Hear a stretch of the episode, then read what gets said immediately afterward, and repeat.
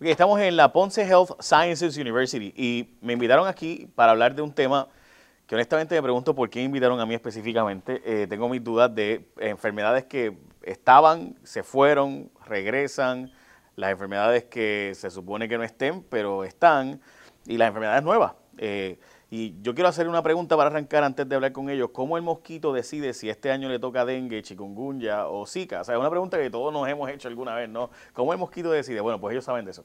Este, así que vamos a hablar de eh, doctores de salud pública, la decana de salud pública de la Ponce Health Sciences University, doctora eh, Vivian, ¿me dijo el apellido? Green. Vivian Green.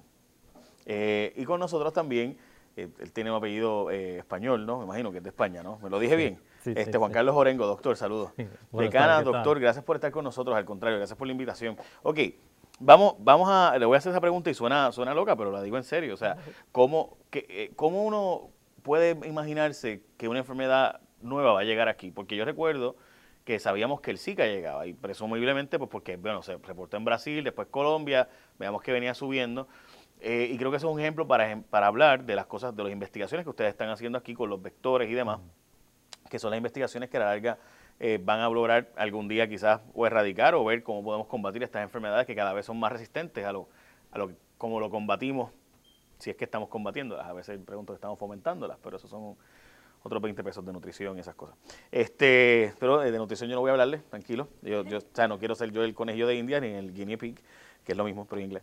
Eh, ok, eh, de Cana me gustaría saber, ¿Qué son, esos, ¿Qué son unos vectores y qué ustedes hacen aquí? ¿Cuál es la investigación que ustedes hacen aquí en la Ponce Health Sciences University? Eh, primero, tenemos grandes variedades de investigaciones. Todo está enfocado mayormente a la parte de biodiversidad, al estudio de los nichos ecológicos. Porque así podemos ver un espectro completo de todas las cosas que están cambiando. Me preguntaste qué era un vector. Un vector es un organismo que puede transmitir algún tipo de enfermedad, ya sea a través de un simple mosquito como una, garrapata. Bien, y las cosas pues han ido cambiando y, todo el mundo habla sobre el cambio climático.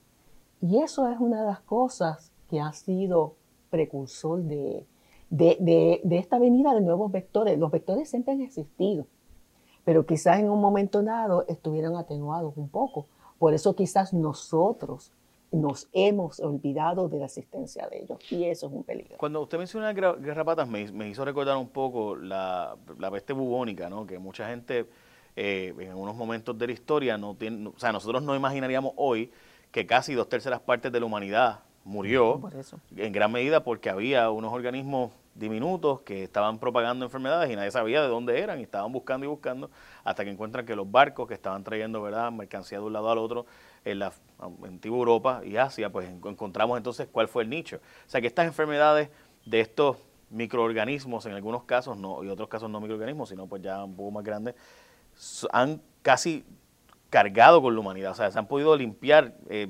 básicamente casi toda la gente que estaba viva en un momento dado de la historia eso suena apocalíptico, no es mi intención que usted piense en los zombies aquí en Ponce ni nada por el estilo, pero, pero ciertamente es lo que ustedes están estudiando, o sea, están estudiando y menos mal que tenemos los estudios que ustedes hacen para poder combatir esas enfermedades. Ahora le pregunto, el cambio climático, ese, ese, ese ajuste que antes hacía que mosquitos que no llegaran a lugares que ahora sí llegan, que garrapatas que antes no llegaban a unos sitios ahora sí llegan, que otros tipos de vectores lleguen. ¿Para qué deberíamos estar esperando entonces los próximos años? Hay un poquito de controversia en ese, sentido, ¿no? El, cierto tipo de mosquitos, por ejemplo, están acomodados a cierto tipo de temperatura. ¿no? El aegypti, por ejemplo, entre 28 y 32 grados es su área de confort. Centígrados, Exacto, eh, eh, centígrados. Si me lo cambio para Fahrenheit, porque sí, pues estamos... Pues más o menos hablamos entre los eh, setenta y tantos Fahrenheit, 84 Fahrenheit, por ejemplo, es su área de confort. ¿no? Cuando empieza a subir ya la temperatura, en principio el mosquito empieza a adormecerse y, y ya no es efectivo. ¿no? Ahora bien, eso es lo que piensan muchos, ¿no? Otros al contrario se ha visto que el, mosquito, en este caso el aegypti, se está acomodando a diferentes temperaturas. ¿no? En áreas templadas, donde antes no existía el mosquito, ahora se está encontrando. ¿no? Y no solo eso, sino que por debajo de cierta temperatura, ¿no? cercano ya a los bajo cero cero grados, por ejemplo, eh, a poner 40 Fahrenheit, por ejemplo, 30 Fahrenheit, por ejemplo, el mosquito en principio antes desaparecía. Ahora no. Se ha visto que ciertas formas, eh, ya sea huevo o larva, hibernan y entonces pasan el invierno en el norte de Estados Unidos, con lo cual hace un frío bien fuerte allí. Y luego cuando llega otra vez la primavera, otra vez el mosquito empieza a reactivar. Y, esas investigaciones, parte de ellas se hacen aquí. O sea, parte de lo que ustedes están investigando es cómo se comportan esos mosquitos. Exacto. Nosotros hemos, durante este año pasado, con estudiantes que, tenemos en salud pública, hemos hecho con diferentes temperaturas ¿no? el crecimiento de huevos a larvas ¿no? y con diferentes concentraciones de sal porque la sanidad también afecta el, huevo y el crecimiento de la larva, ¿no? Pero se ha visto, nosotros hemos encontrado, encontramos que independientemente de la temperatura, a lo mejor la larva tardaba un poquito más en crecer, pero luego era, se hacía efectiva, ¿no? En ese sentido, pues, ¿no? Perdóneme, ¿verdad? Que lo interrumpa, pero, pero, eso significa que entonces la evolución sigue pasando todos los días, lo único que en este caso es nuestra contra, pero, pero ciertamente hay una evolución de ese mosquito. Exacto, y, y entonces también no solo el mosquito, sino que el cambio climático ha tenido también, por ejemplo, cambios en, el, patrón eh, de migración de los pájaros, por ejemplo. Antes comentó la, garrapata, ¿no?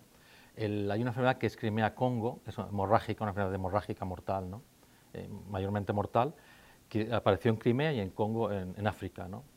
¿Cómo se mueve la garrapata? Es, una yalomea eh, marginata, se pega a los pájaros y en los patrones migratorios del pájaro va con el pájaro volando y llega a un sitio y allí cayó la garrapata. Entonces han encontrado ya eh, enfermos y han fallecido algunos de ellos, ¿no? De esta enfermedad Crimea-Congo debido a garrapatas que han venido del continente africano a Europa y se pueden mover a otros países. Es decir, eh, el dengue no sale aquí en, las Américas, el dengue viene de África. O sea, la enfermedad de dengue viene de África. ¿no? Pues, yo te voy a interrumpir. Es decir, que el cambio climático está afectando... Hay que tener bien mala suerte para uno estar en Europa y que le dé una enfermedad porque un pájaro viajó del Congo. O sea, está, está un poco, o sea, está un poco no, eso. Y, como que, what are the odds? acordémonos de algo, ¿no? Que, que los, los, los, insectos, los mosquitos, garrapatas, etcétera, algunos de ellos tienen afinidad por ciertos animales. El culex, por ejemplo, un mosquito culex tiene afinidad por los pájaros, por ejemplo.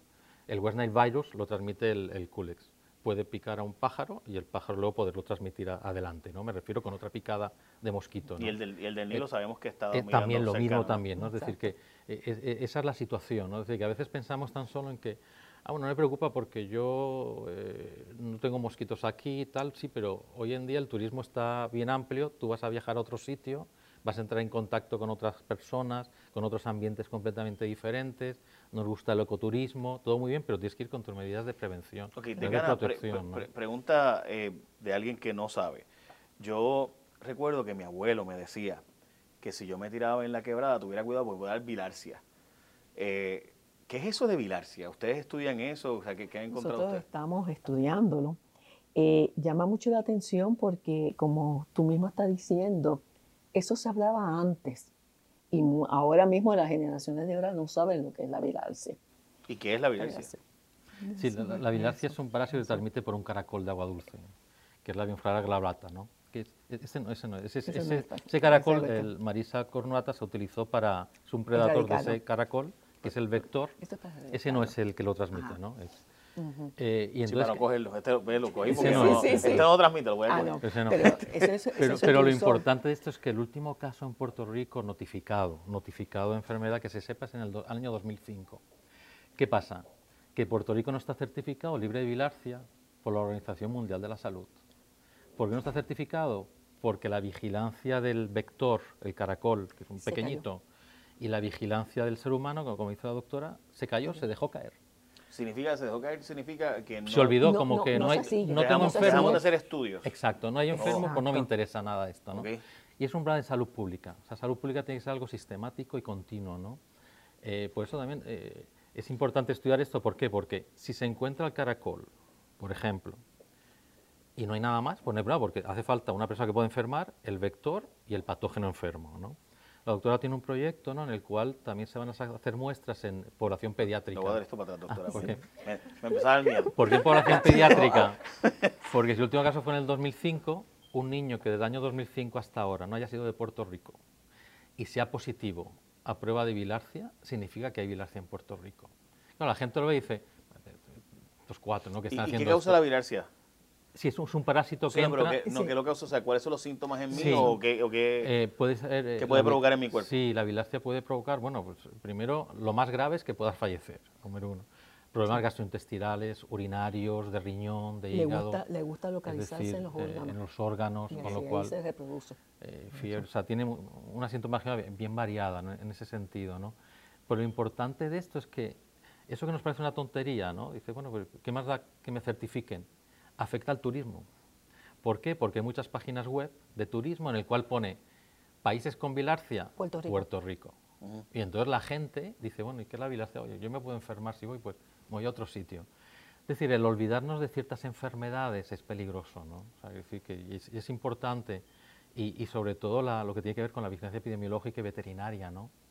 No, y, también, y disculpa, ¿verdad? Pero lo bueno de estar en una universidad como, como la Ponce Health Sciences University es que el estudio, que es lo que ustedes se dedican, hace que evitar que si, que si regresa, pues estemos alerta. Mm. Pero, ¿qué va a pasar? O sea, cuando pues, supongamos que ya está presente y simplemente no la hemos reportado, los médicos no la están buscando, y resulta que sí, tenemos más, más de unos 5, 6, 10 casos, entonces ahí es cuando nos damos cuenta de caramba, es que fue básicamente lo que lo que, verá, lo que hemos vivido en el pasado, ¿no? O sea, la, experiencia de que enfermedades que no estaban de repente regresan porque no estamos vacunando. Mm. Eh, y eso pues es una realidad, o sea, pasó en New York, o sea, no, no, no Puerto Rico, o sea, en Nueva York pasó un problema serio en la comunidad judía que por razón religiosa, no, no, es que sin duda está pasando, pero la comunidad judía, mucha gente empezó a, a mencionarla específicamente eh, como que, te, espérate, no te, no te acerques a ellos. Y, y, bastante antisemita, ¿no? El comentario, pero era porque no estaban vacunando por razones religiosas. Entonces, de repente, empezaron a faltar a la escuela y todas las consecuencias que eso tiene. Y yo leí en New York Times y decía, esto, o sea, de verdad estamos pasando por lo mismo como estuvieran los años 30. Estas cosas debieron haber pasado en los años 30, no ahora. O sea, enfermedades que regresan. ¿Saben algunos otros ejemplos además de ese? Como por ejemplo el problema de la vacunación. Bueno, está el, problema de vacunación, el sarampión, etcétera, y, otras enfermedades. Por ejemplo, la tosferina también en muchos sitios ha dejado de vacunar y entonces ha aparecido también la tosferina. La polio, que en principio se quería erradicar, está apareciendo en, en algunos núcleos en el este de Europa, por ejemplo, otra vez. Y esas enfermedades por vacunas. Y también con los vectores en áreas del Mediterráneo se había eliminado el mosquito Aedes y ahora está recuperando otra vez y se ha visto ya, pues bueno, pues áreas de todo el Mediterráneo, tanto del, este de España, Francia, Italia, Grecia, etcétera, etcétera, donde el mosquito otra vez se ha metido allí. ¿Y cuál es el problema? Pues que puede venir otra vez, pues como fiebre amarilla, eh, dengue, chikungunya, zika, mayar, oropuche, oropuche, como se quiera. Es decir que, y esa es una de las situaciones que hay, ¿no? El hecho de que somos muy eh, confiados de que estamos en el siglo XXI y en el siglo XXI nadie va a pasar nada. Hace unos años atrás, por ejemplo, el, ecoturismo está de moda, ¿no? Y eso es fantástico, decir, con las medidas de prevención. Quedó gente a ir a, una parte del sureste asiático, ¿no? De ecoturismo, se metían en los bosques y de pronto se empezó a encontrar como cierto tipo de malaria. Esto parece malaria. Y pues sí es malaria, es un plasmodio noles que se llama, que solo aparecía en esa área boscosa del sureste asiático pero cuando entra en interacción con el ser humano, ese plasmodio, ese parásito pasa del vector que, del animal, ¿no? y el vector lo transmite entonces al ser humano, se lo lleva afuera. Y hay otro tipo de malaria que es debido a este plasmodio que antes se desconocía, ¿no? porque ese, ese contacto que estamos teniendo con la naturaleza sin tomar las medidas de prevención eh, adecuadas. ¿no? Y como tú bien dijiste antes, eh, que comentó usted, dice, ¿y cómo nos enteramos que viene algo? Vigilancia epidemiológica bien fuerte y veterinaria. Hay una enfermedad que llama la Organización Mundial de la Salud, que es de las más importantes, que es la enfermedad X. Entonces la gente dice, bueno, ¿y eso qué es? No? O sea, la Organización Mundial de la Salud tiene como 10 enfermedades ¿no? que dice que son las más importantes. ¿no? Entre ellas está la X. La X significa inesperado. Es la enfermedad que inesperadamente va a aparecer y no vamos a estar preparados. si no tenemos una buena vigilancia. En un momento se, habló, y, y de Cana quizás nos puede hablar un poco de esto más, eh, en, la zona de Asia, específicamente en China, la fiebre aviar y todos estábamos esperando que además de la porcina viniera la fiebre aviar. Y yo recuerdo cuando vino el H1N1 que mucha gente decía, no, esta es la forma para vender productos de, que pertenecen a sectores económicos de Estados Unidos. Eh, entonces de repente yo recuerdo escuchar a una persona que, no voy a decir su nombre, pero una persona famosa, conocida, decirme el comentario de, bueno, y una pregunta, ¿cuándo le deja Egipto y decide si este año le toca dengue o te toca chikungunya o te, o te toca zika? Entonces, eh, obviamente poniendo en forma de chiste el tema de la ciencia, pero, pero la verdad es que es una pregunta que mucha gente se puede hacer. O sea, ¿cómo es que, qué enfermedad, para qué enfermedad nos preparamos? O sea, en un momento se dijo que iba a morir más de un millón de personas a nivel global por la fiebre aviar, mm. eh, pues, esperando que esa mutación de la gente que convive literalmente en Vietnam, China, mm. zonas como Laos, donde es normal que la gente tenga sus gallinas y las tengan en la casa mientras están cocinando y mientras están en sus casas, sus cosas, pues las gallinas están al lado y nosotros nos parece bien loco eso, pero pues, eh, yo me acuerdo de mi, mi abuela, para eh, mi abuelo era bien normal estar con las vacas y las gallinas y al lado y todo. Pero es que no es que sea, no que sea algo loco, es que es la vida diaria de aquí de Puerto Rico. Tú, tú puedes ir a cualquier velar aquí en, esta zona y tú puedes ver justo una vaca. Puedes ver la, ahora cuando nosotros subíamos por la autopista, tenías un montón de, ovejitas en la, en la autopista. Bien, o sea que la gente está en contacto con los animales constantemente. Y eso pues tenemos que tener cuidado porque nosotros quizás no estemos preparados para estar tan de contacto, tan de cerca con los animales y tomar las medidas preventivas. Y, eso, y eso es lo que se está olvidando. Como, como volviendo al tema de la viralcia, no hay ningún río que te diga a ti todavía ningún tipo de, design, de letrero que diga, cuidado, aquí puede haber viralcia. Eso se quitó. Mm. Pero nosotros no podemos asegurar que no existe la viralcia. Eso lo hubo en un momento. Yo no, Eso lo hubo. Si tú, si tú vas al, al yunque, yo me acuerdo mucho en el yunque, en las piscinas del yunque, aparece peligro, cuidado, que esto puede este, esta, este cuerpo de agua puede tener viralcia con eso. No, no, no sabía. ¿Hay algo en particular que ustedes estén investigando que debamos, aquí en la Ponce Health Sciences University, que debemos destacar? Bueno, estamos, eh, hay varios proyectos, ¿no? la, la, doctora dirige el proyecto de, de, Bilarcia, que es bien importante, y un proyecto también de un proyecto piloto de recoger muestras de tierra para ver si hay parásitos intestinales, ¿no? Aquí filtramos los, la tierra, tienen, es un tamiz, sí, ¿no? enseñármelo con confianza. Yo, pensaba que era la fiambrera de la tarde. O sea, yo, honestamente pensaba que era, la, era el almuerzo. No, este, no. Porque eso se ve como que se ve Está bien, pues lo podías hacer cerrado, no se preocupe. No, no, no, no tenemos tiene, que enseñar. Tiene diferente tamiz, me refiero. Entonces, depende del tamaño, pasando otro tamiz más estrecho y al final va recogiendo si existen o no existen eh, parásitos. ciertos parásitos en, la tierra. Ese es uno, ¿no? sí, Y, y, por qué esto? Pues fíjense, eh, nosotros todavía, por más que orientamos a las personas, no pueden caminar descalzo hay personas que caminan descalzo en sus patios. Y todavía Puerto Rico, y por siempre vamos a tener letrina. Y bastante cerca de las casas. Eso es una zona justo por la cual, si usted anda descalzo, puede tomar, puede, puede, ¿verdad? puede coger algún parásito que pueda afectar a su, a su cuerpo. Con eso, tanto puede ser muerte, como a su vez usted puede ver los niveles, ¿verdad? las presencias de anemia de esas neveras eh, de la anemia severa que estamos observando y que muchas de ellas nosotros no podemos explicar por qué nuestra población está padeciendo de anemia. Ya, mm, interesante. Eh, a mí me pareció que el huracán nos enseñó un poco también el tema de la leptospirosis, ¿no? Y nos, demostró que, eh, y no sabemos ni siquiera la cantidad de gente que murió, porque sabemos que mucha gente que murió fue cremada y no sabemos realmente la razón. Nunca se hizo un proceso de autopsia para realmente averiguar qué le pasó a esa persona. Y, y hay diversos estudios, ¿no? Hay unos que dicen que eh, murieron desde mil tantas personas. Recientemente la Universidad de Puerto Rico en Mayagüez tuvo un estudio sobre eso, luego la Universidad de Harvard tuvo un estudio sobre eso, la Universidad de George Washington tuvo un estudio sobre eso. Y no, no hemos logrado un número, pero sí sabemos que hubo muchísimas personas que no pasaron por una autopsia. Mm. O sea que no sabemos realmente cuánta gente murió a causa de que no teníamos las medidas de higiene en ese momento dado. Mm. Eh, y eso pues yo creo que hay que relevarlo y recordarlo en la temporada de huracanes particularmente de cómo vivimos una experiencia ya de que deberíamos prepararnos para no volver a pasar por esa experiencia de las medidas de higiene que no estábamos teniendo. Eh, yo recuerdo, en, literalmente, mi mamá se enfermó por el agua que estaba tomando y tuvimos que ir a un hospital eh, y demás. Y, bueno, a los tres días estaba bien, pero esos días la pasó muy mal. Eh, pues de nuevo, o sea, uno se confía tomando agua que, no, no sabe realmente de dónde proviene del todo. ¿Hay algún mensaje adicional para estudiantes, personas, investigadores, la gente que le interesa la ciencia? Sí, lo, importante es, eh, primero, el, interés que tenga la parte científica, ¿no? Y nosotros en el programa, por ejemplo, aparte de estos proyectos, está el proyecto del mapa vectorial de Puerto Rico, ¿no? Estudiamos Sunfly, la parte de mosquitos, garrapatas, etcétera, etcétera. Y es muy importante. También hacemos eh, muestras moleculares de, de los mosquitos, por ejemplo, ¿no? Y evaluamos también la calidad de agua. Y se evalúa también la calidad de agua, etcétera, y otro tipo de, de enfermedades, ¿no? Y, sobre todo, pues si, bueno, si tienen interés, estudiantes, etcétera, pues se pueden acercar y con la, doctora Green, ella dirige el Laboratorio de Ecología, Evolución y Biodiversidad.